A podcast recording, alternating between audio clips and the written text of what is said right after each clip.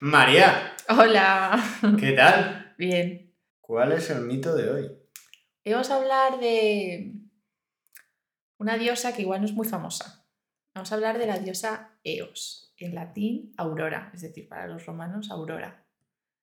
No sé si os suena, eh, no es muy conocida, pero a mí me gusta mucho. Se la conoce como la diosa Titánide, porque era hija de dos titanes, de Hiperión y de Tía. Es, en la Ilíada sale, o sea que es un personaje bastante conocido, dentro de lo que cabe. Eh, Homero Mm. describe a Eos como una diosa que porta una toga color azafrán con flores bordadas y tejidas, dedos sonrosados y brazos dorados. Además de una belleza exquisita, lleva una corona, eh, una tiara y además unas largas alas blancas eh, en la espalda. ¿Por qué esta descripción con estos colores azafrán, esta belleza, estos dedos son rosados? Pues es que Eos es la diosa mm, que va justo antes del amanecer, es decir, cuando la noche va a terminar, Eos sale de su hogar al borde del océano. Allá en esa línea rosada en el oriente que vemos cuando estamos mirando el mar al amanecer, pues de ahí sale Eos, montada en su carro tirado por los caballos Lampo y Faetonte con una misión. Anunciar a su hermano Helios al mundo. Si habéis escuchado otros de nuestros podcasts, sabréis quién es Helios. Pero bueno, no es muy difícil de averiguar. Helios es el dios Sol. De él ya hemos hablado, como os he dicho, y aparte de ser el dios Sol, era el dios que todo lo veía. Y del... se, se terminaba chivando siempre de todo. O si no, que se lo cuenten a Afrodita y a Ares. Que su romance salió a la luz porque Helios fue el que les pilló. Helios lo veía todo. Era el que dejaban encargado, ¿no? De la clase, cuando se iba a profesor. Claro, es que el sol estaba ahí todo el día, durante el día. Por la noche no veía, pero por el día lo veía todo. Pero bueno, hemos hablado de Afrodita y Ares, les he mencionado. Y anda, es que también aparecen en el mito de hoy Afrodita y Ares. Están en, en el medio de todo. ¿no? Están en la sopa, sí. bueno, es que resulta que hubo una temporada que ya os acordéis de Ares. Bueno, Ares era un chulito. El dios de la guerra, un chulito, así fuerte, guapo. Aunque luego cuando abría la boca, pues lo perdía un poco todo. Pero bueno, era muy guapo y eh, el caso es que Eos y Ares estuvieron enrollados una temporadita. Y claro, Afrodita, que también estaba liada con Ares, no se tomó muy bien esto de compartir amante. Así que, haciendo alarde de sus poderes divinos, maldijo a la pobre Eos a desear a jóvenes mortales constantemente.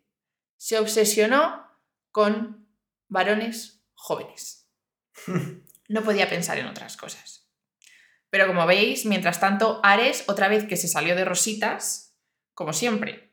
¿eh? Él nunca hacía nada. Era siempre, vamos, buenísimo. Ya me hubiese gustado a mí que a Ares le diesen un buen rapapolvos.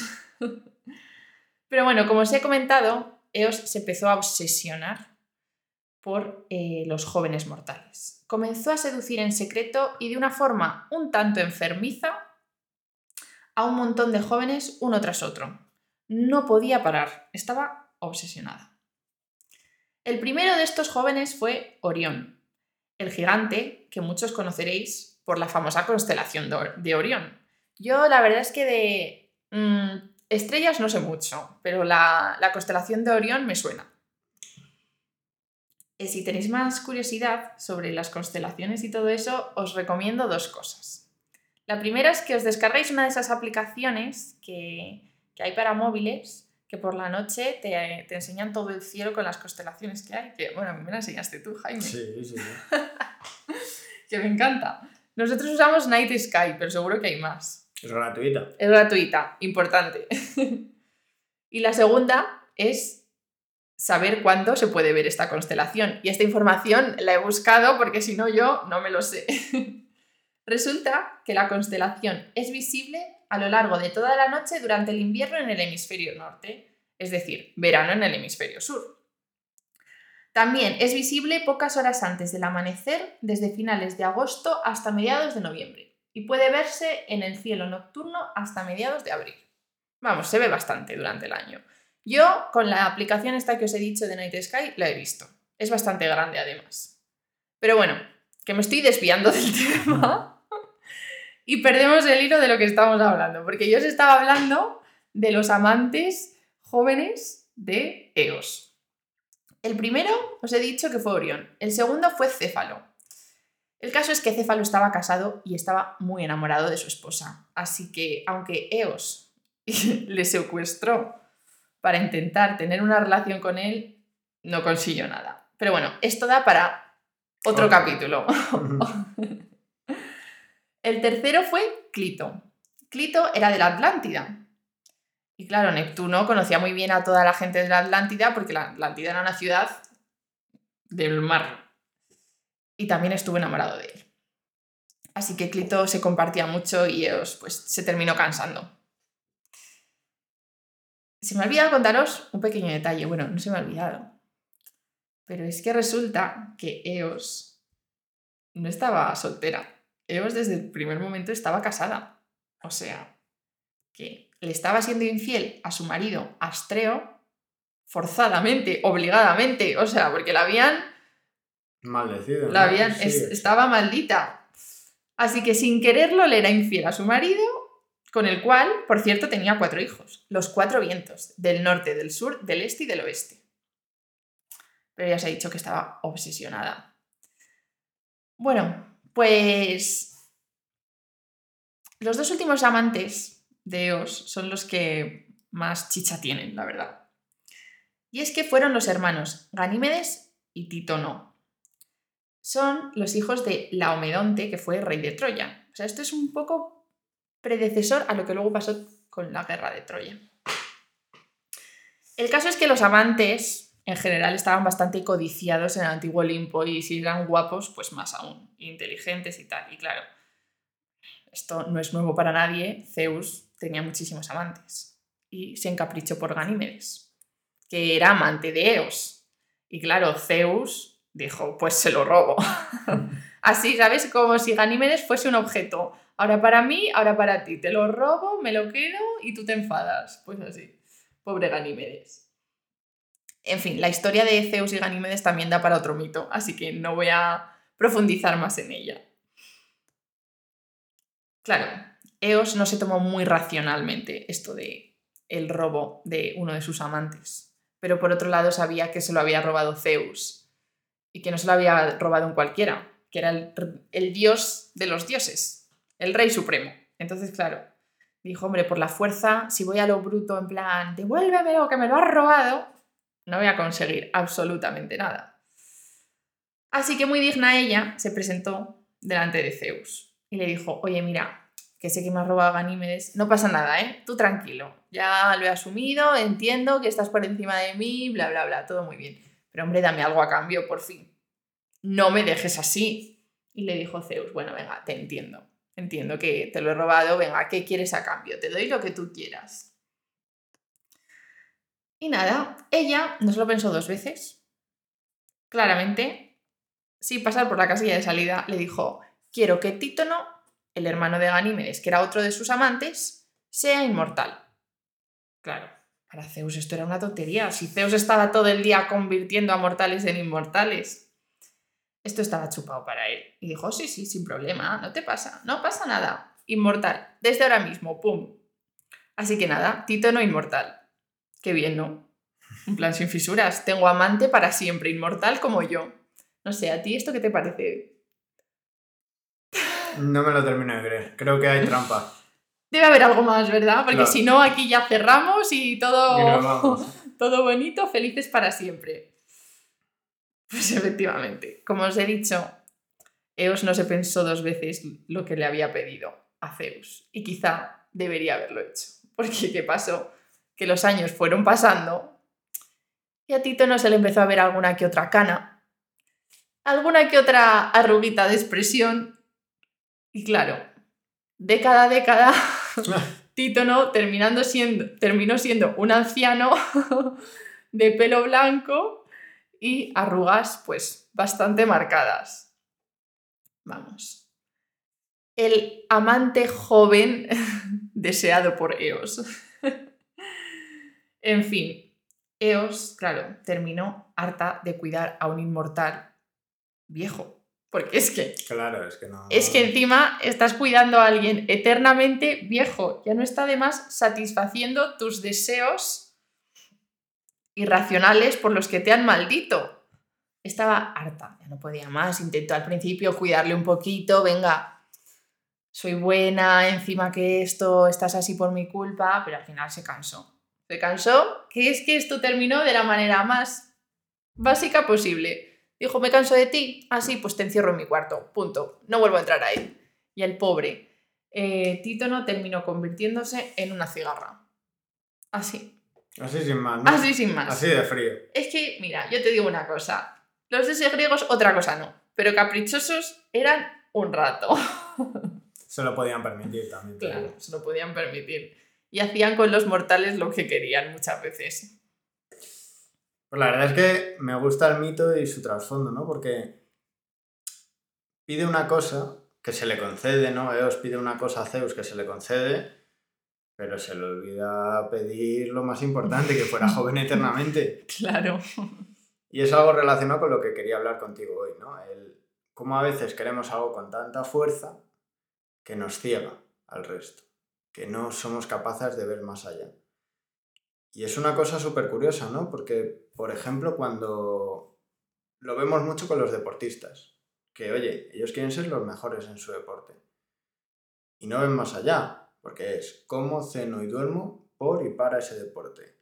Pero ¿qué te estás perdiendo por el otro lado? Porque todos sabemos que no hay, no hay llegar a, es, a la cima sin, sin ese sacrificio, ¿no? Estás sacrificando, oye, salir con tus amigos los fines de semana, entre semana estar tranquilo en el sofá, yo qué sé, cosas que a lo mejor para ti son importantes, para ellos no, lo han vivido, su juventud la han vivido de otra manera. Hmm. Y esto me lleva a...